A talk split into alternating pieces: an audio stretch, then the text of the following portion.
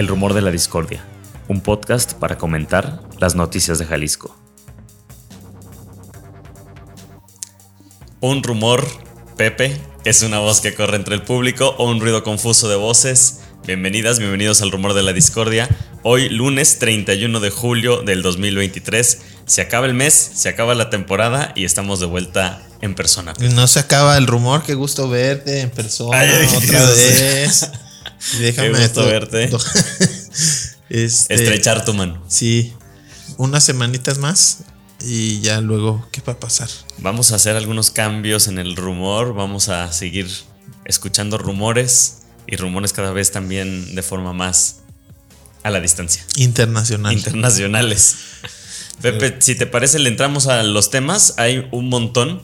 Sobre todo, pues bueno, ya lo veíamos venir. Eh, habíamos estado hablando antes de la cantidad de incendios, ¿no? Histórica en el estado y ahora pues empezamos a hablar de las inundaciones. Así es. En Guadalajara, en los alrededores del Parque Liberación Oldeán, en colonias y avenidas de Tlajomulco, en la presa El Chicharrón y el canal Las Pintas en Tlaquepaque y también hasta en el mero centro de Tonalá, pues estas inundaciones han provocado afectaciones a más de 350 viviendas, pérdidas de vehículos, desbordamiento de canales de aguas residuales y hasta la aparición de carne, vísceras y sangre coagulada, ya parece canción de hombres G eso del rastro municipal ahí en Tonalano. Quise un poco como englobar todas estas problemáticas para no irnos una por una, Pepe, pero pues las lluvias en el área metropolitana de Guadalajara ya hacen como cada año de las suyas. Sí, eh, de estas contradicciones que tenemos en la ciudad, luego escasez de agua.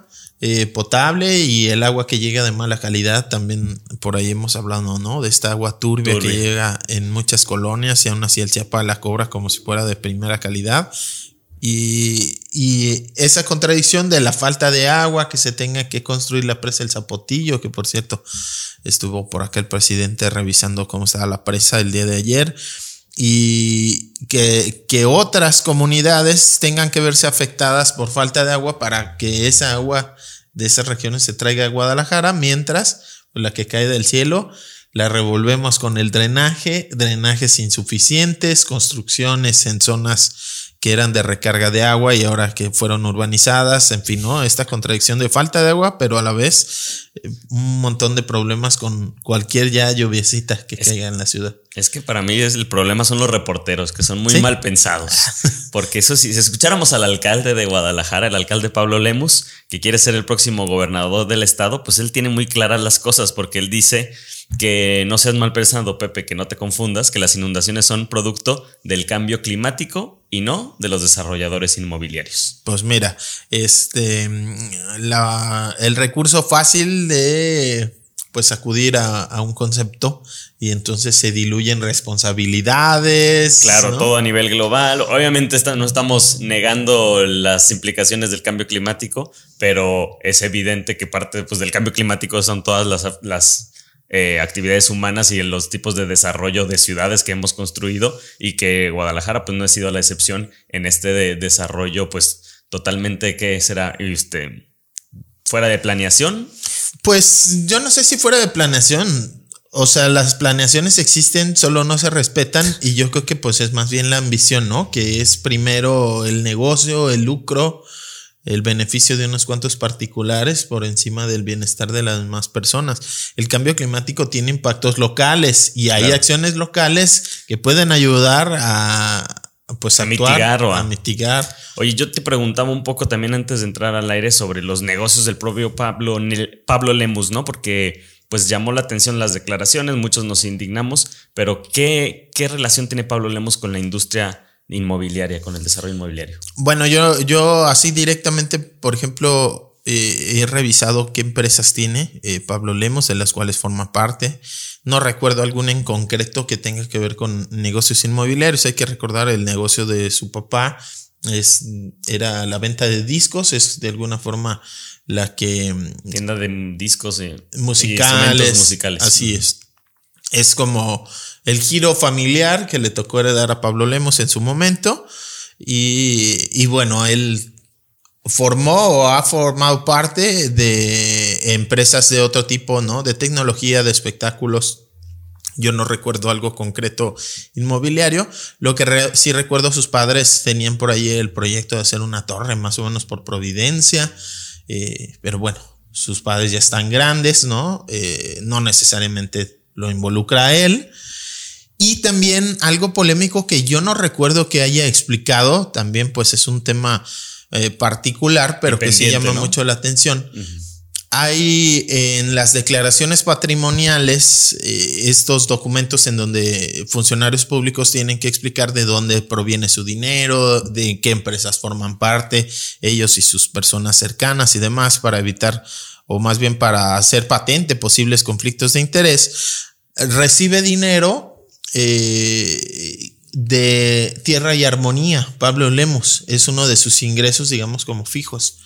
Tierra y Armonía, esta empresa desarrolladora inmobiliaria. Así es, y que además tiene negocios con el ayuntamiento de Zapopan. Ahí junto a los arcos de Zapopan, el monumento que hay en la entrada al centro histórico zapopano, había un terreno donde había una plaza comercial de la que ya hemos platicado, ¿no? un centro comercial francamente feo, abandonado. En desuso prácticamente. Sin ninguna utilidad realmente, que eh, como el 80%, si mal no me recuerdo, de ese centro comercial era del ayuntamiento de Zapopan. Hicieron un convenio con Tierra y Armonía para el ayuntamiento pone el lugar, el, predio y Tierra y Armonía construye ahí una torre de departamentos. ¿Este acuerdo es en la alcaldía de Pablo Lemos? Durante la alcaldía. Sí, sí, sí. Eso se concreta con Pablo Habrá que ver entonces de dónde viene como esa aportación que dices que aparece en las declaraciones de Pablo Lemos. Sí, yo no recuerdo que él haya explicado ese, ese tema, pero sí se ha hecho público, sí se ha dado a conocer y bueno, los documentos ahí están. Eh, ¿Ya se aparece o cómo aparecen las El RFC. Ah. O sea, él declara, de hecho, es parte de la declaración patrimonial, pero eh, es más bien en donde sale es en su declaración de impuestos. Eh, viene el RFC de los ingresos que recibió y viene un RFC, pues buscándolo, es el de Tierra y Armonía. ¿Y vienen las cantidades que se reciben? Sí, no, no lo recuerdo yo de memoria, pero, pero, era, eh, era un recurso importante, por eso lo declaraba Pablo Lemos.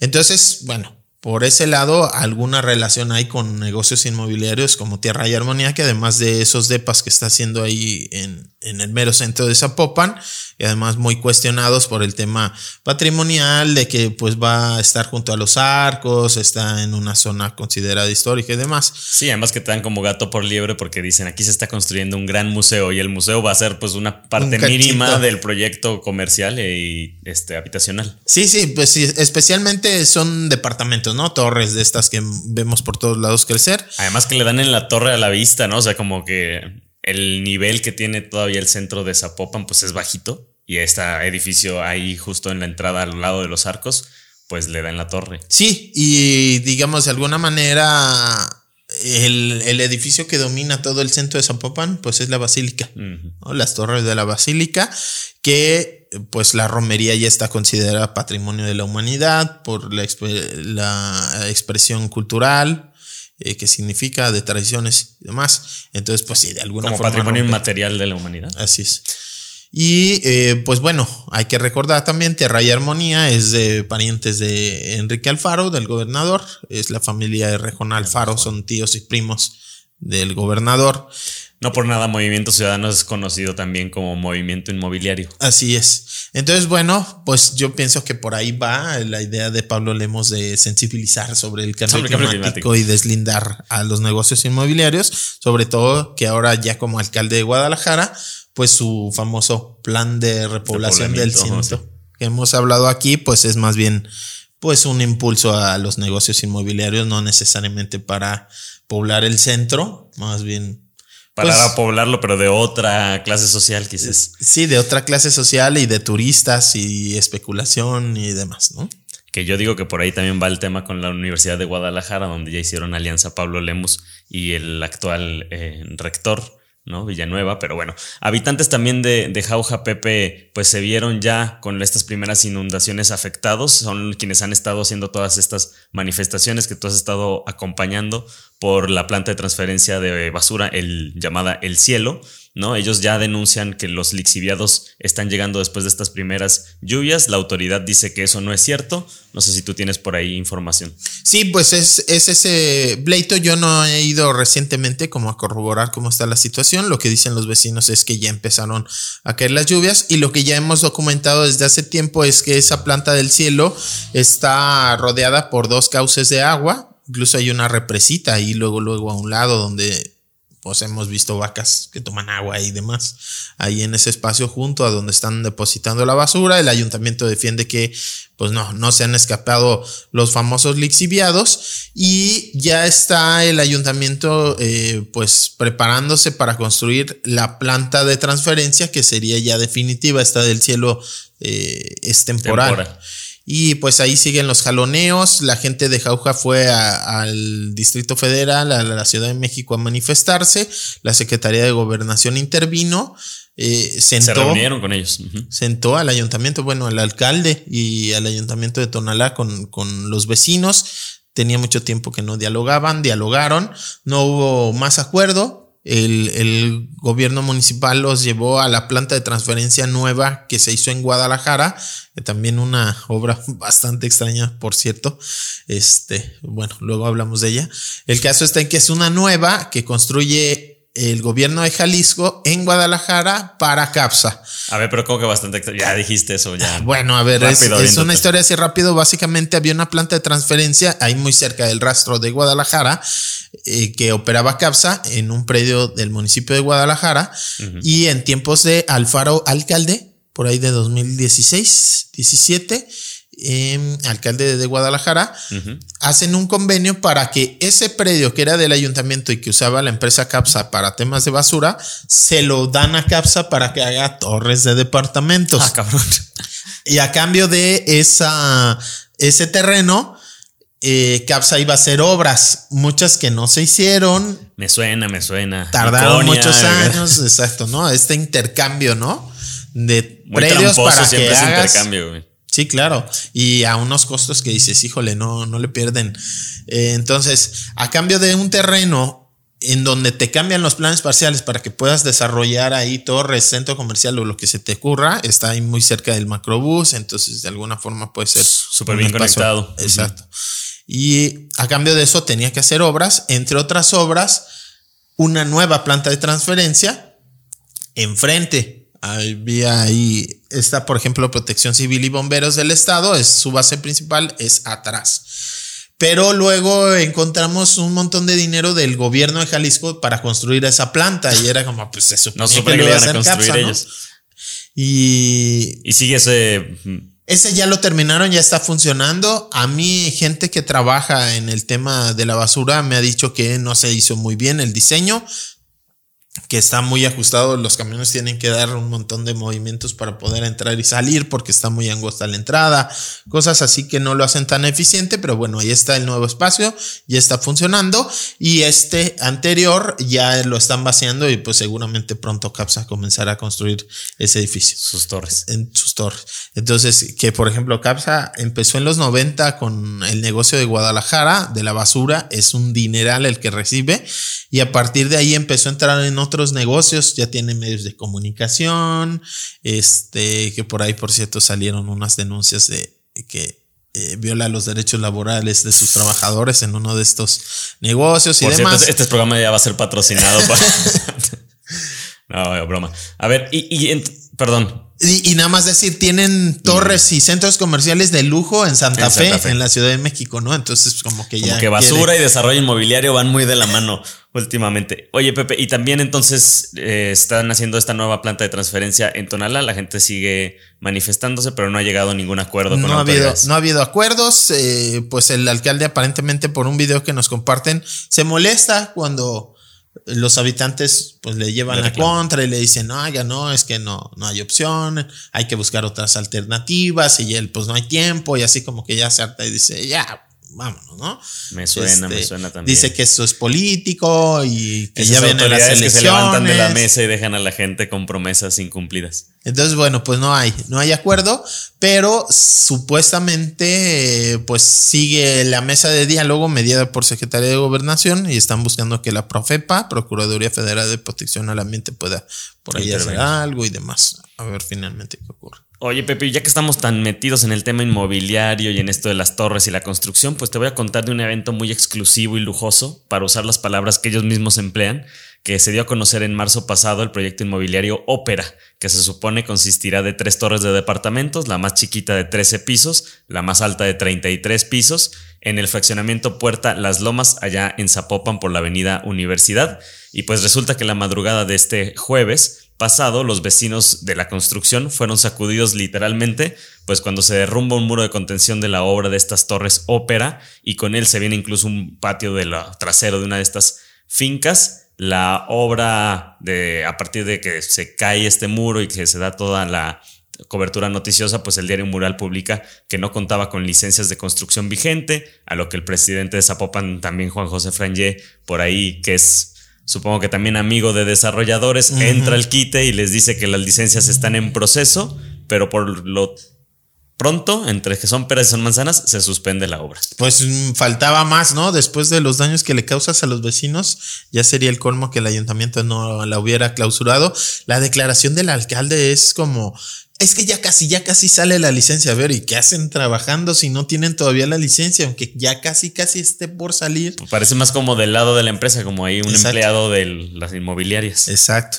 Y bueno, es esta excavación que hacen para las torres y se pone pues eh, concreto o, o cemento, material, digamos, para contener lo de los lados por el agujero. Y es esa parte la que se viene completa junto con las casas de los vecinos. Está interesante por ahí las declaraciones de algunos de los afectados que ya les habían dicho, oye, se está como cuarteando aquí, ¿qué Se onda? está abriendo tu muro. Y no, no, no pasa nada, no pasa nada. Y les dicen cosas técnicas que los vecinos no entienden y pues los marean y les dicen que no pasa nada. Y mira, el primer aguacero fuerte se vino abajo junto con parte de las viviendas. Dicen que quedan como unas volando, ¿no? Literalmente, que hay unas partes como que el hueco, es más, está como ya sobre la casa. Sí, sí, sí. Digamos que hacia los cimientos Hacia los empezó cimientos. el agua como a, a causar ahí daños y queda parte de la vivienda flotando. Entonces eso es lo que están haciendo ahora, ya no construyendo o no continuando la construcción de la torre, sino reparando los daños que se causó. ¿Y cómo pueden construir estos desarrolladores sin un permiso vigente? O sea, ellos tienen de alguna manera, ¿hay alguna explicación legal o jurídica este, para que ellos puedan empezar una obra incluso antes de que tengan el permiso? Lo dudo mucho. O sea, puede haber un permiso para movimiento de tierras o para demoler, por ejemplo, pero ya para comenzar la construcción tendría que estar en orden. Digo, no, no conozco el expediente, habría que verlo, pero según yo no. Este, pues más bien hay algún acuerdo, convenio oral o algo así de que sí, ustedes empiecen, al cabo ya va a salir su licencia o no lo sé. Este, no lo conozco realmente. Pero, por ejemplo, las obras están obligadas a exhibir su licencia, es decir, un letrero visible para cualquier persona que sepa qué se está haciendo, cuál es el número de la licencia, quién es el perito responsable y demás, eso no lo tenían. Y ya que se cayó todo y que salió en el periódico que no tenían licencia y así, entonces ya lo mostraron como en trámite, ¿no? Así, el permiso en trámite y pues es lo mismo que dice el alcalde, ¿no? Ya casi, ya casi sale su, su permiso de construir, bueno, pero evidentemente hubo algo mal, ¿no? Por muy fuerte que sea una tormenta, mm, eh, hiciste algo mal para que se venga abajo parte de tu obra y además afectar a, a los vecinos. Me recordó mucho a eh, hace dos temporadas, temporales, este, ahí en, en lo que se conoce como la curva, Avenida Laureles o Juan Pablo II, en el centro de Zapopan, eh, junto a las vías de la línea 3, igual, una excavación de un centro comercial que se viene abajo junto con todo. Y este, igual ahí el alcalde muy rápido, no, no, no hay ninguna irregularidad, todo está muy bien. Y cuando empezamos a investigar, pues eh, era como un chiste su plan de mitigación de riesgos y demás, o sea, era como un parrafito y ya está. con un montón de errores y demás. Entonces, bueno, no se toman en serio esas, esas medidas ¿Quién era entonces el alcalde? Eh, Era ya, Ya Juan José Juan Frangé. José Frangé. Sí, yo estuve ahí investigando ese tema.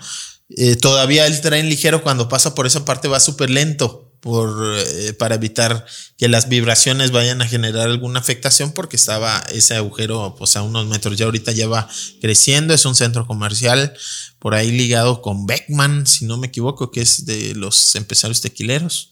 Y también, de Cuervo, ¿no? Ajá, y también como de cámaras eh, empresariales y demás, ¿no? Un personaje así. Este.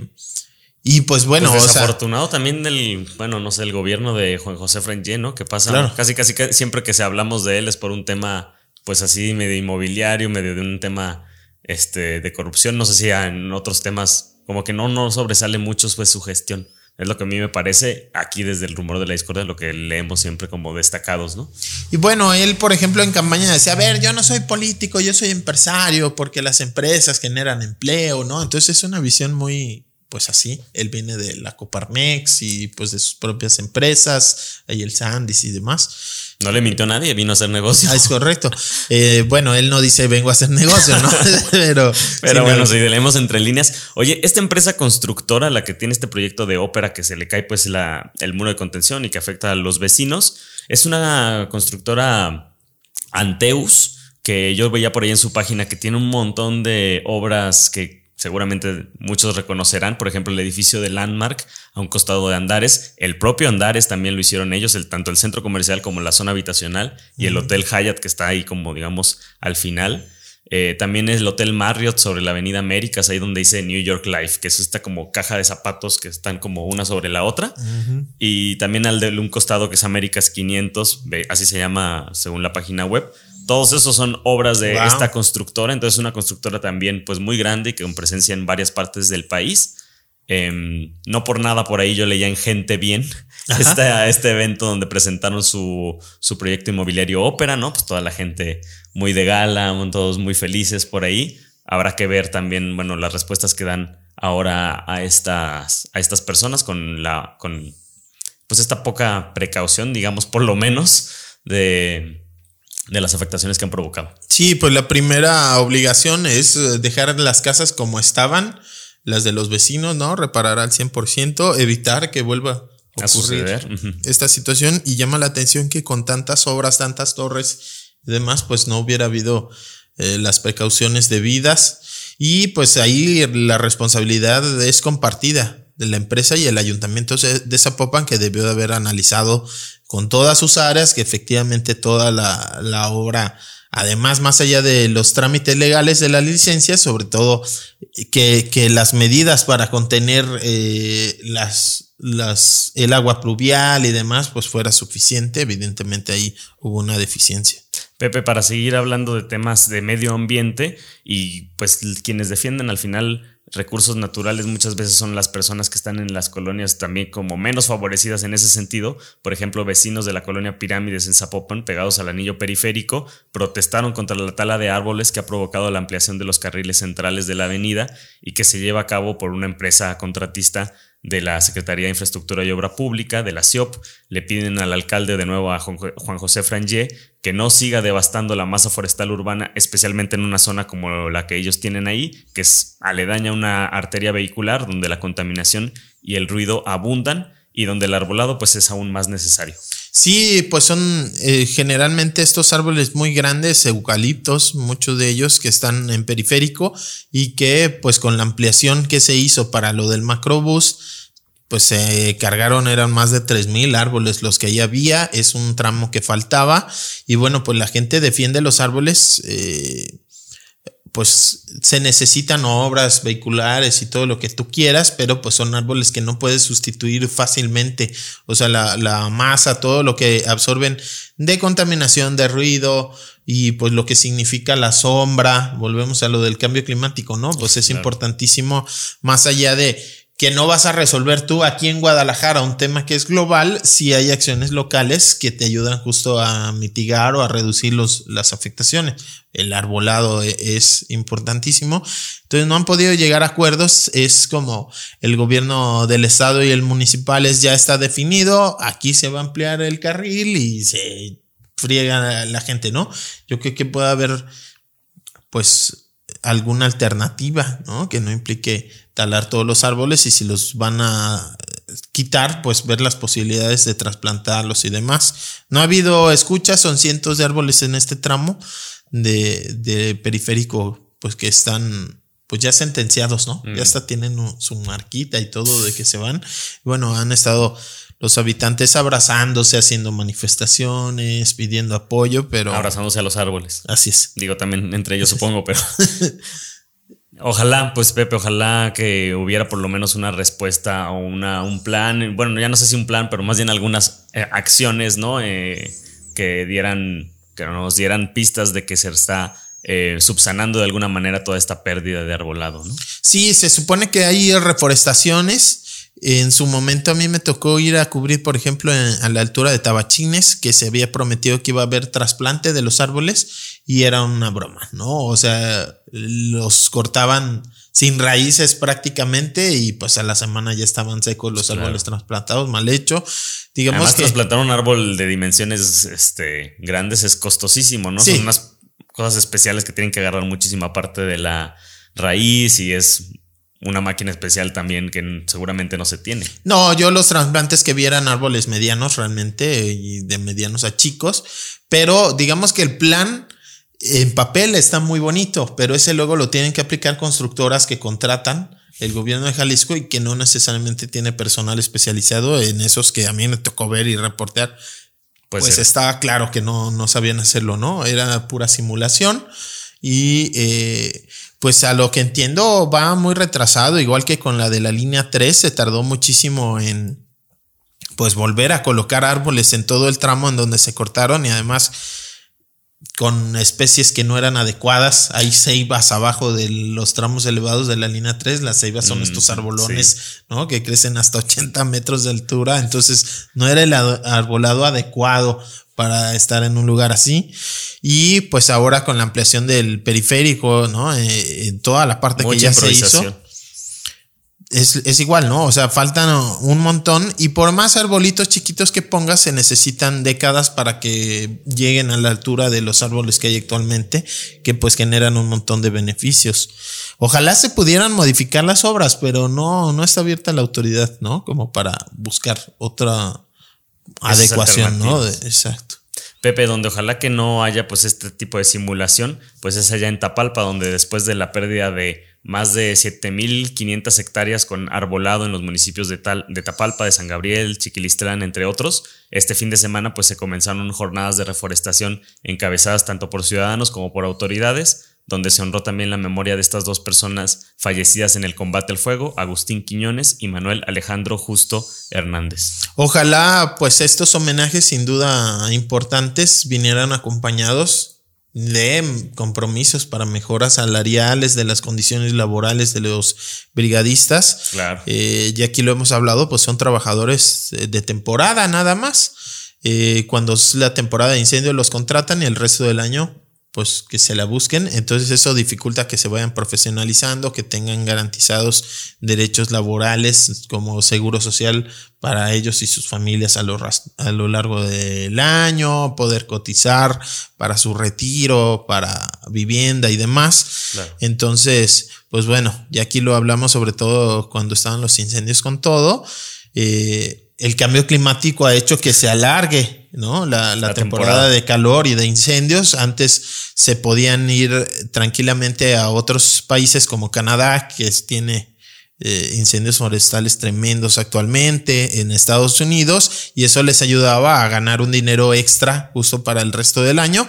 Y ahora como se alargó, no pudieron ir eh, los bomberos forestales, se tuvieron que quedar a apagar los incendios aquí en Jalisco y perdieron la oportunidad de, hacer ese tipo de viajes. Entonces, pues ojalá, sin duda importante reforestar estas zonas dañadas, sin duda importante pues recordar a quienes perdieron la vida defendiendo nuestros bosques, pero pues que eso venga acompañado de un verdadero compromiso para mejorar y buscar alternativas creativas. A mí me decían, lo que pasa es que ¿qué los vamos a poner a hacer el resto del año? Pues hay un montón de cosas que pueden hacer, dar educación ambiental, eh, pues hacer medidas preventivas en antes de que lleguen eh, los calores, bueno, hacer medidas preventivas para que cuando lleguen eh, sean menos voraces los incendios, ¿no? Estas rayas negras y demás, no sé este, rehabilitación de suelos, reforestaciones en otras partes, no sé. Pedagogía, un montón de cosas. etcétera, etcétera. Así es. Oye, Pepe, vamos a cambiar radicalmente de tema. Para las personas también que nos están escuchando, seguramente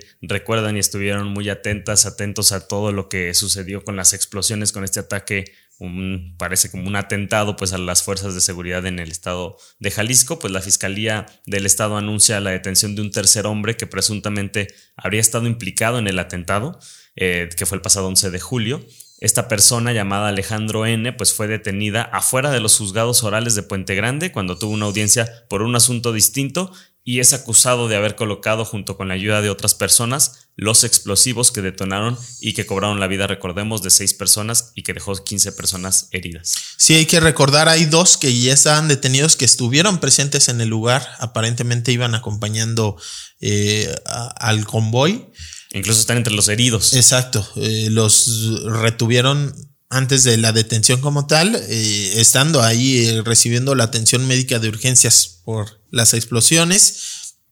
Y bueno, están los testimonios, sobre todo Milenio, recuerdo que has sacado lo que dicen los familiares de estas dos personas que pues no tenían nada que ver con el incidente, estaban en el lugar porque acudían a un centro de rehabilitación ahí cercano a la zona y por eso les tocó la afectación y pues de alguna forma como que los agarraron por decir que tenían detenidos algunos sospechosos, pero pues bueno, no, para los familiares pues eran chivos expiatorios, ¿no? a ver qué pasa con ellos. Que siguen detenidos. Sí, siguen detenidos.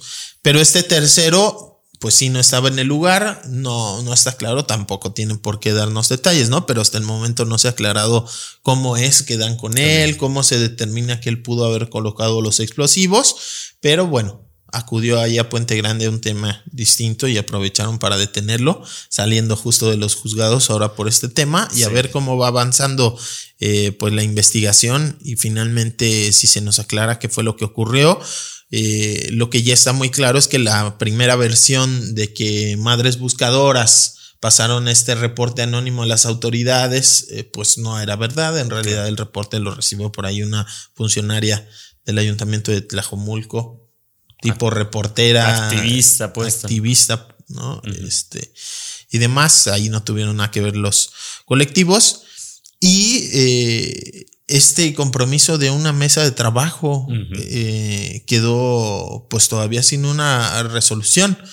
Justo. El, el, gobierno se había comprometido a analizar junto con los colectivos de buscadoras, familiares de personas desaparecidas, los protocolos de denuncia anónima para evitar algo así y pues Justo fue el martes 25 de julio que se reunieron las autoridades del gobierno estatal con miembros de los 13 colectivos de búsqueda de personas desaparecidas, bueno, con 13 colectivos, para preparar un nuevo protocolo de búsqueda de fosas clandestinas, aunque los líderes de los colectivos pues dicen que se trató de una simulación, no hubo acuerdos ni compromisos de las autoridades para retomar las búsquedas, tanto es así pues que hasta el sábado pasado acaba de, de suceder una manifestación también de parte de los colectivos de familiares de personas desaparecidas para exigir pues que se retomen las búsquedas, Pepe.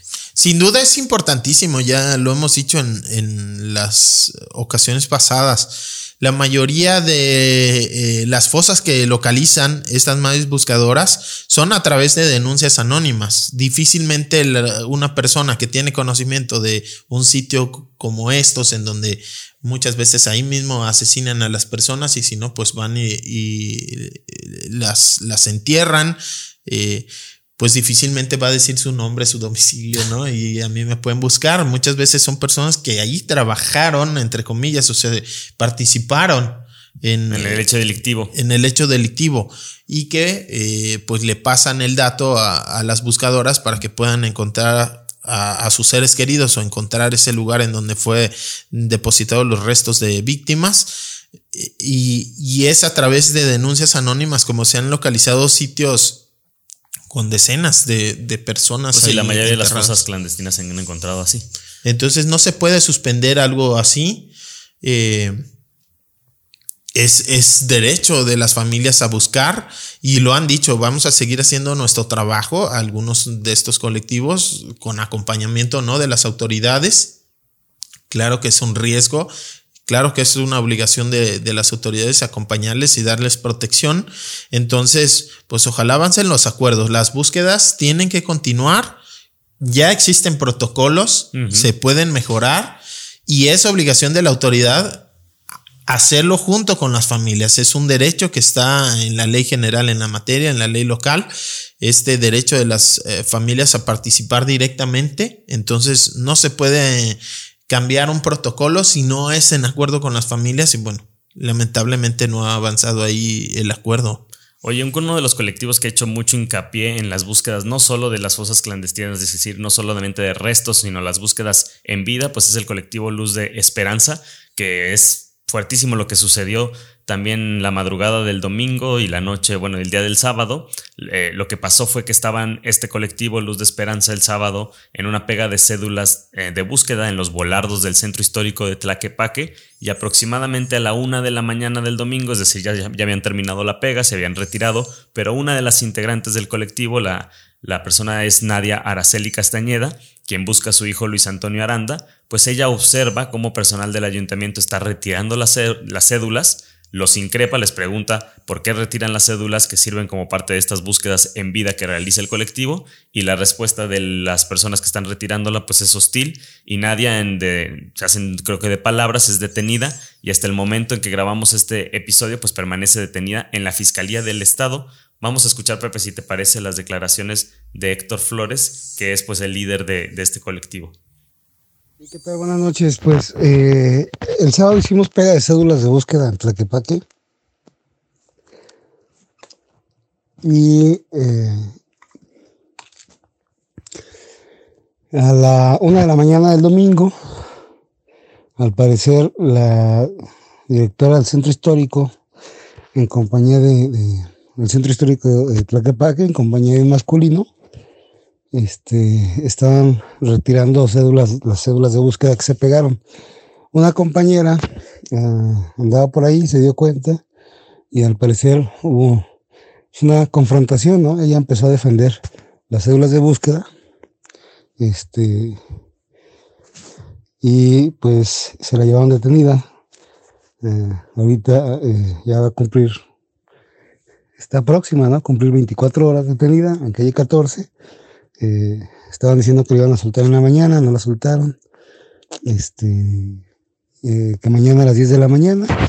Eh, me parece que incluso la intención es trasladarla al penal, ¿no? O sea, es una tontería, es una aberración lo que está pasando. desgraciadamente siempre que hacemos algún evento, movilización, ya sea pega de cédulas, etcétera, en Tlaquepaque, la autoridad siempre es igual de indolente y, siempre buscando la confrontación. ¿no? En ese sentido, eh, mañana vamos a estar eh, a las 10 de la mañana, iremos a la Fiscalía del Estado para ver eh, qué está pasando. Este, pero no puede ser posible, ¿no? Las autoridades deben tener tacto, incluso para tratar con víctimas de un delito de lesa humanidad, como es la desaparición forzada de personas y pues quitar cédulas de búsqueda eh, eh, y, siendo la autoridad, ¿no? la directora del centro histórico, eh, pues es algo que no realmente no va, ¿no?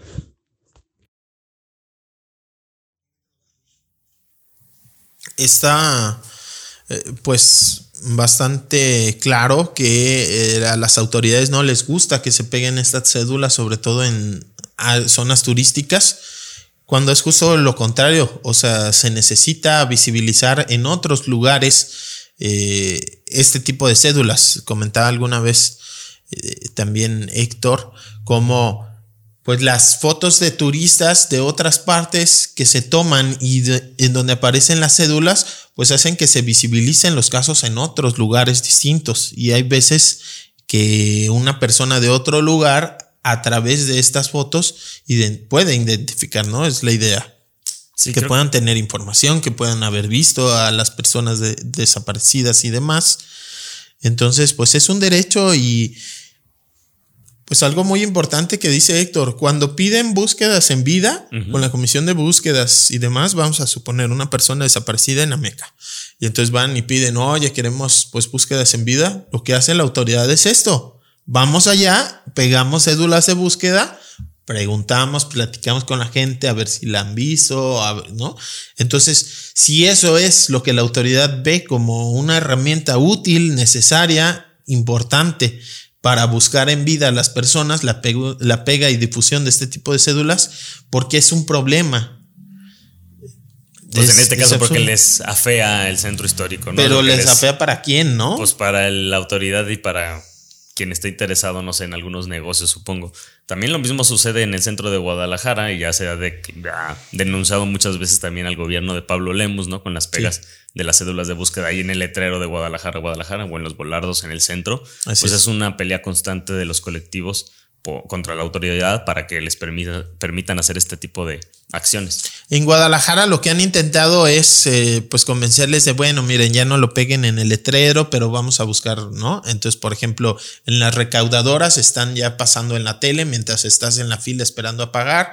En la tele lo que están rotando son eh, las fichas de búsqueda. En el Palacio Municipal no tiene una pantalla ahí también donde están poniendo las fichas. Exacto. También en los camiones, ya he empezado a ver, ¿no? Muchos camiones que tienen ya pegadas las, las fichas para que los pasajeros las puedan ver. Entonces, bueno, no es necesariamente lo que buscan los colectivos, pero es una alternativa. Entonces, si no nos van a dejar hacerlo en estas zonas turísticas, ¿qué alternativas nos dan? Definitivamente la alternativa no es detener a las personas, Por supuesto. Eh, no es reprimir, no es arrancar el trabajo que acaban de hacer, porque es trabajo, es bajo el sol, es eh, dedicarle tiempo, dinero que ponen los propios colectivos. Eh, entonces, pues muy mal de, de parte del ayuntamiento de Tlaquepaque. en todo caso, es ver alternativas, siempre dialogando de forma pacífica y respetando este derecho que tienen a buscar a sus seres queridos. Entonces, falta de sensibilidad, de, inteligencia. Y organizaciones de derechos humanos colectivos pues exigen claramente la liberación de Nadia Araceli Castañeda. Van a estar por ahí en unas horas más afuera de la fiscalía, como ya decía eh, Héctor. Y bueno, Pepe, para seguir hablando de la problemática tan grande que, que existe con este tema de personas desaparecidas, recordemos que desde el 14 de junio se le perdió el rastro a Miguel Ángel Molina Buenrostro, quien se dedicaba a vender calzado para mujer en fiestas patronales en el interior del estado. Él estaba dirigiendo, dirigiéndose entre Atotonilco y Zapotlanejo cuando se le pierde el rastro. Es no se sabe exactamente en qué punto de, entre estos dos lugares desaparece. Eh, los familiares y amigos han protestado fuera de Casa Jalisco buscando al gobernador. No se les ha permitido verlo. Miembros de fiscalía se han acercado, les piden realizar trámites en Ocotlán. Los familiares se quejan de que la autoridad les faltan recursos y agilidad en sus procesos. Eso es uno de los casos, el de Miguel Ángel y el otro Pepe, también que destacó en las noticias de esta semana, es el de Héctor Adrián Águila Corona, quien desapareció recientemente el 21 de julio y el pasado miércoles 26 pues los familiares y amigos se manifiestan cerrando el tráfico vehicular de Avenida López Mateos. A Héctor se le vio por última vez en Hacienda de San José, en Tlaquepaque. Él tiene 27 años de edad, es geógrafo, trabaja en Conafor eh, y el día en que desapareció llevó una camisa negra con estampado de cuadros grises, pantalón azul claro y tenis negros. Después del cierre de la avenida, las autoridades recibieron a los familiares de Héctor y es eso, ¿no? Tienen que ir a Casa Jalisco, tienen que venir al área metropolitana de Guadalajara si son del interior del estado, tienen que cerrar avenidas para que las autoridades pues les presten unos minutos de atención. Y también decían por ahí los familiares de Miguel Ángel Molina, pues se portan muy amables, pero la amabilidad, pues a nosotros no nos ayuda. Lo que queremos es agilidad en los procesos. Bueno, la amabilidad está bien, pero lo que queremos es agilidad en los procesos y recursos, ¿no? De inteligencia. Sí, resultados en las búsquedas. Eh, eh, el gobernador le pide a las familias que no se manifiesten, que el gobierno está de su lado y demás, pero hay estos casos concretos en donde es hasta que te manifiestas, es hasta que cierras una calle, bloqueas, visibilizas el caso, que ya la autoridad empieza a atenderles y a dar respuesta. De otra manera, pues no ocurre. Por eso es importante para las familias, eh, pues que se respete su derecho a la manifestación y eh, yo escuchaba una entrevista en Cosa Pública ahí con Rubén Mantini y Jesús Estrada del papá de este joven Héctor, que es eh, funcionario de la Comisión Nacional Forestal. Héctor Adrián Aguila. Y pues, digamos, eh, creo que está muy claro que solamente por su trabajo, que se tenía que desplazar por distintas zonas, pues ya era necesario darle pues cierta protección, mantener de parte de las autoridades una vigilancia, corroborar que se encuentre bien y demás. Es un profesionista.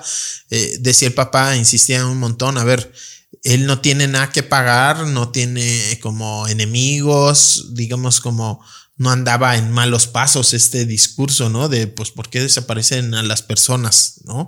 Entonces, pues sí es importante que se le busque, que se encuentre, que se atienda a las familias y pues son muestras, ¿no? De esta crisis de violencia, de inseguridad en la que vivimos, en donde pues no necesariamente eh, estás libre del riesgo a ser desaparecido o desaparecida por ser una persona de bien, es un problema bastante complicado, bastante complejo el de las desapariciones. Y pues lo principal que las familias reciban atención, reciban respuesta, acciones inmediatas de búsqueda y pues tienen derecho a conocer todas las acciones que ha hecho la autoridad para buscar e intentar encontrar a sus seres queridos y lamentablemente es hasta que se manifiestan, hasta que viralizan los casos que empiezan a tener atención de las familias. Pepe, también en este caso de la periodista María Luisa Estrada, quien es agredida el 15 de julio en el centro de Guadalajara y que ella está pidiendo pues protección. Em, no sé si tienes más información del caso, la verdad yo no había escuchado de, de esto y me salta muchísimo ¿no? lo que sucedió en el centro de, de Guadalajara. Sí, ella ha salido en las mañaneras en varias ocasiones, yo no la conozco personalmente, tiene un medio que se llama La Grillotina Política. Grillotina. Grillotina. Eh, como de guillotina y de grilla, ¿no? Algo así.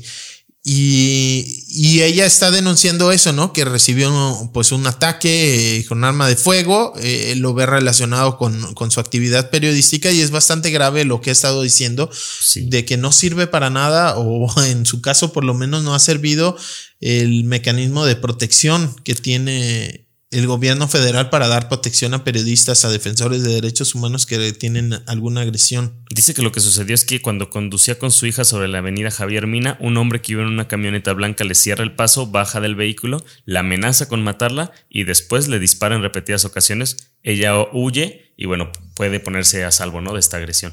Sí, y este no. Atentado. Claro, ella lo ve como pues parte de su actividad periodística y, y pues lo que pide es justo atención, ¿no? Eh, reclama que no ha habido, no se le ha dado la suficiente pues seriedad a su denuncia, a su caso, eh, no se le ha dado la protección que requiere y eh, pues bueno, y es para poner atención, hay que recordar, sería pues el segundo caso reciente de mujeres periodistas aquí en Jalisco que son víctimas de un ataque.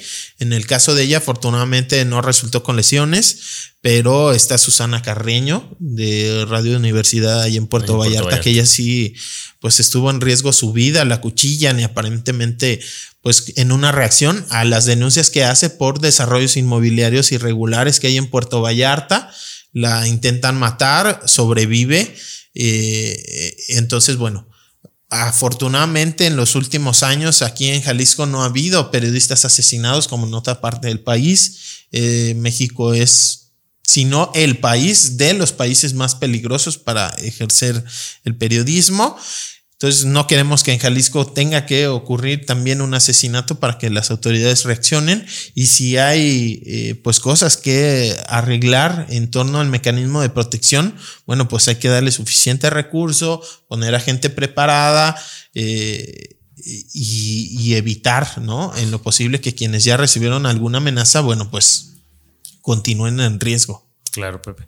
Dándole seguimiento, pues también el tema de la reinstalación del antimonumento 5 de junio Memoria. Lemus declaró también esta semana, Pablo Lemus Navarro, alcalde de Guadalajara, que será reinstalada, reinstalado el antimonumento. Bueno, que va a acatar lo que determine el juez, ¿no? Reinstalación. Y que todavía no les notifican.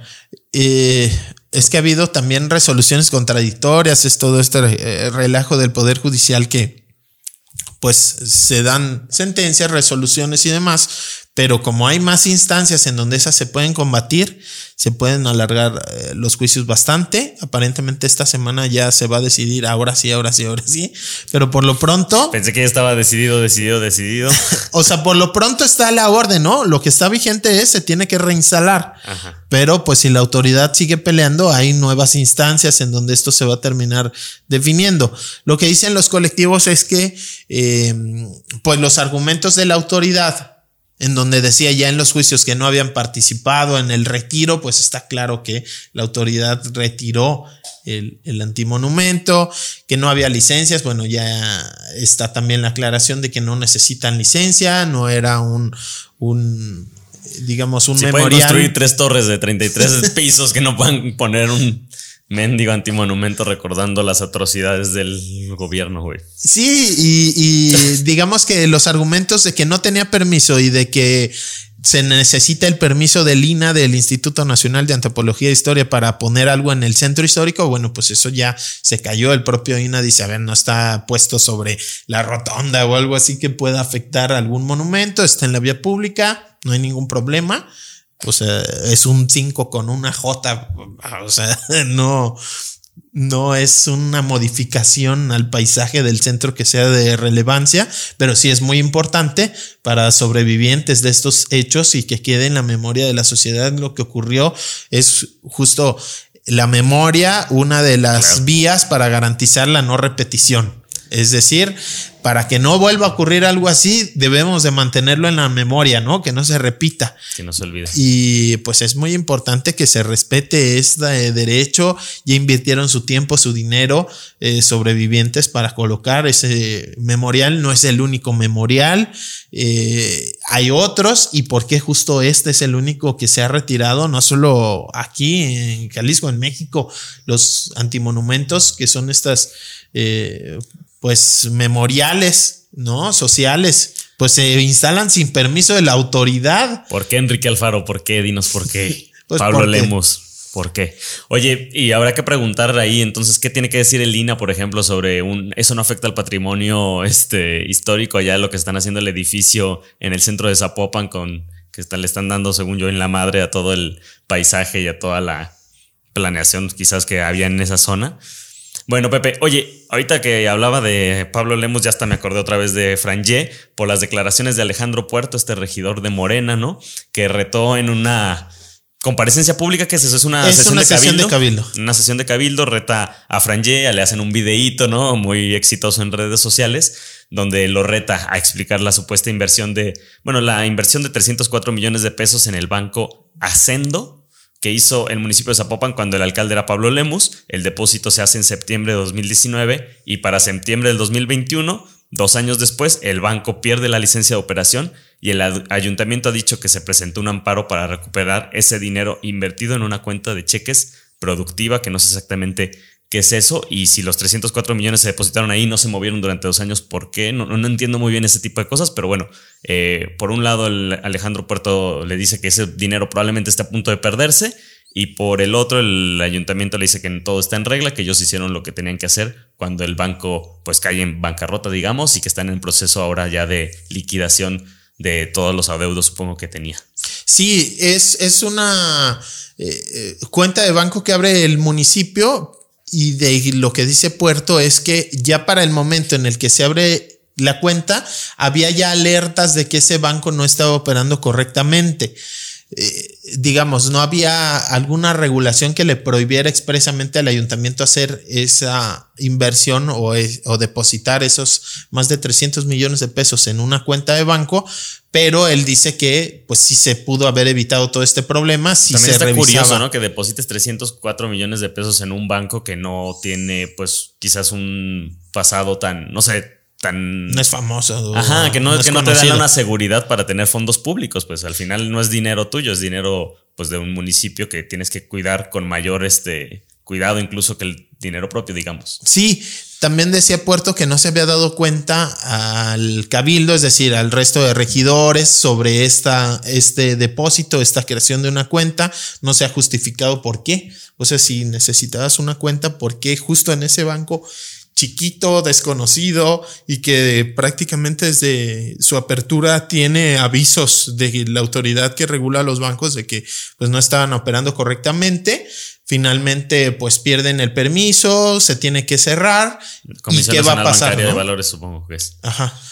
Exacto. ¿Y, ¿Y, ese dinero entonces nunca se movió de la cuenta? O sea, la abren y ¿qué hacen con eso? ¿No hacen nada? Pues en teoría es una cuenta en donde tú la puedes manejar, ¿no? Emitir cheques, recibir más dinero y demás. No sé si les ofrecían unos grandes intereses. Su cuenta de ahorros, su libretón ahí. Exacto. Entonces, digamos que cuando el banco ya no tiene autorización de operar, pues sí se queda congelado ese dinero. Lo que decide hacer el ayuntamiento de Zapopan es un amparo, intentando que le regresen el dinero, pero pues en este tipo de situaciones pues se liquidan los activos y se reparte según entre acreedores y demás. Está el IPAB, que es este eh, fondo de apoyo a los al apoyo al ahorro bancario, un rollo así que es un fondo, si no me equivoco, ese viene de Fobapro y todas estas cosas de eh, a partir de la crisis del 95 se crea un fondo muy fuerte para apoyar a quienes tienen sus ahorros en el sistema bancario cuando ocurren este tipo de situaciones, bueno, que no pierda también la gente eh, sus ahorros por un error bancario, ¿no? Digamos. ¿Y ellos lo perdieron? Este, no, no lo han perdido, o sea, pero existe ese fondo, eh, pero no, ah. no les garantiza recuperar al 100%, ¿no? Además, pues Apopan es uno entre un montón de gente que seguramente tenía su cuenta en este banco extraño. Ya el IPAB les está como ayudando a recuperar su dinero al municipio, digamos. Pues sería una de las vías, pero lo que decía Alejandro Puerto es que no se ha dado detalles sobre cuál es la forma de recuperar el dinero, digamos, si esa era la correcta, la del amparo. Es decir, el ayuntamiento no recurrió a IPAB, sino por la vía del amparo. Mm. Y ponía en duda el regidor de Morena y en Zapopan que esa hubiera sido la vía correcta para recuperar el recurso. Y más allá de recuperarlo, él dice que tiene que haber sanciones para quienes fueron los responsables de haber invertido en un banco que si bien tenía, cuando se creó, tenía una operación, digamos, legal, sí había avisos y sí había información que si se hubiera investigado, pues mejor abres tu cuenta en el libretón o yo que sé, en otro lugar y no en un banco ahí extraño y desconocido. Alejandro Puerto está insinuando también entonces que él de alguna manera una complicidad entre banco y autoridades municipales. Sí, él presume que es un acto de corrupción. Aunque no sabemos quién está detrás de Banco Hacendo Accendo. Por lo menos yo no. Este. Habrá que revisar, bueno, hasta donde podamos. Sí, es lo que él quiere, ¿no? O sea, una investigación y que haya responsables primero por haber depositado el dinero ahí. Y segundo, pues revisar la ruta jurídica del ayuntamiento, si se está haciendo correctamente, si la defensa del patrimonio del municipio ha sido la correcta, a través de un amparo intentar recuperar ese dinero y si no se podría hacer eh, por otra vía, ¿no? El caso está en que ya reconoció también el ayuntamiento que esos más de 300 millones de pesos, pues sí están en riesgo de, de, perderse. Y pues entre que son unas y son otras, pues Alejandro Puerto también ya le dio un buen golpe un buen llegue a la administración de Juan José Frengé. Pepe, también algo muy importante que sucedió este fin de semana en Guadalajara fue una verbena popular ah. de barrio, donde estuvieron ustedes por ahí recaudando fondos para la filmación de un documental sobre A ver, tú cuéntanos sobre las Islas Marías, sobre alguien ahí, sobre qué es. Sí, es sobre las Islas Marías. Agradecer a quienes nos han apoyado. Nos fue bastante bien sábado y domingo en esta verbena para recaudar fondos. Y lo que vamos a arrancar el próximo miércoles, partimos eh, rumbo a Mazatlán. Y no de te vayas, Pepe, no te vayas. Un ratito nomás, unos días. Nos vamos de miércoles y regresamos este domingo. Vamos a acompañar a un grupo de aproximadamente 100 personas que vivieron en las Islas Marías cuando estuvo operando como cárcel. Eh, en tiempos de Porfirio Díaz, 1905, se inaugura la cárcel en, en, las Islas Marías, que están en la costa de Nayarit, ahí muy cerca de San Blas, a 113 kilómetros de, de, este puerto de, de San Blas y eh, estuvo operando por 113 años como una cárcel. En 2019 se anuncia ya su cierre definitivo, o más bien se cierra definitivamente como cárcel, y ahorita se está rehabilitando parte de eh, la infraestructura en donde antes vivía la gente allá, como pues digamos lugar de hospedaje. Es un sitio turístico, es un sitio turístico.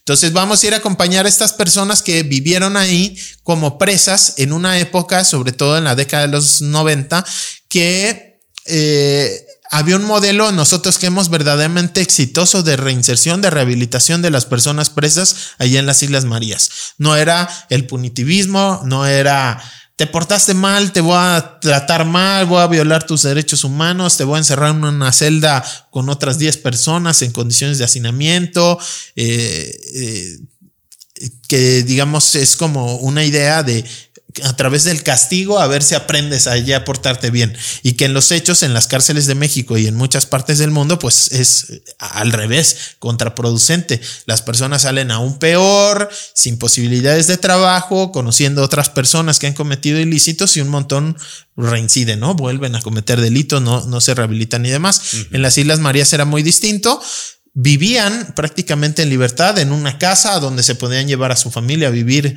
eh, pues con ellas, tenían un trabajo, los chamacos se podían ir a estudiar, había actividades deportivas, culturales, convivencia, entonces era a través del deporte, del trabajo, de la cultura, de las artes, pues de crear lazos entre sí que hubo un montón de casos exitosos de personas que cometieron un error o por lo que sea, fueron a dar a la cárcel y eh, después de pasar por, por esa, esa etapa en, en, este modelo de las Islas Marías, al día de hoy son profesionistas, son comerciantes, tienen un negocio, son líderes de sus colonias, digamos, son gente de bien.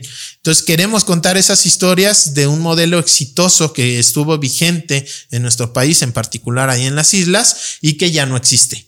Ya los centros penitenciarios, pues son, se les dice, ¿no? Universidades del delito es ya un, un lugar común, pero que tiene parte de, realidad. Y teniendo también ahora como este presidente que le gusta hacer comparaciones con Dinamarca, pues ese modelo de verdad se parecía a los modelos penitenciarios de los países nórdicos, por lo menos, ¿no? Lo que hemos visto conocido. Sí, que parece hotel, ¿no? La, la celda. Sí, pero que les dan realmente, como dices, pues oportunidades reales de, de esa famosa reinserción social, ¿no? Sí, a ver, conocemos historias de personas que aprendieron oficios allí en, en, las islas y hoy se dedican a eso de forma exitosa. Sus hijos pueden seguir estudiando, eh, un lugar en donde habiten en familia. Eh, cuando separas a las familias, cuando no tienen oportunidad los hijos de estudiar, o eso además impacta más allá de la persona que fue presa, ¿no? Detenida.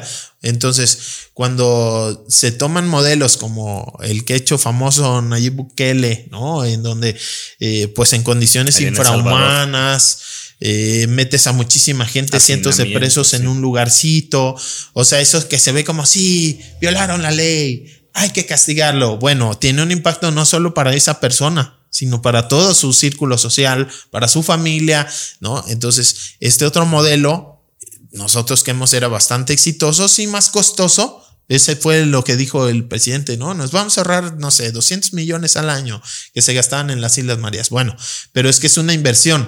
Si ese dinero te lo vas a ahorrar porque ahora ya viven en un centro penitenciario como Puente Grande, que es más económico porque no les das todas estas situaciones, sí, pero son personas que van a salir sin posibilidades de una verdadera reinserción, que muchas van a reincidir. Entonces, ¿Qué es mejor? Ahorrarte un dinero, pero tener a personas que van a continuar este ciclo de violencia y de inseguridad, o invertir, darles buenas condiciones y sobre todo alternativas para aprender oficios, para eh, continuar sus estudios, para acercarse a la cultura, a las artes, ¿no? Que también es algo importantísimo.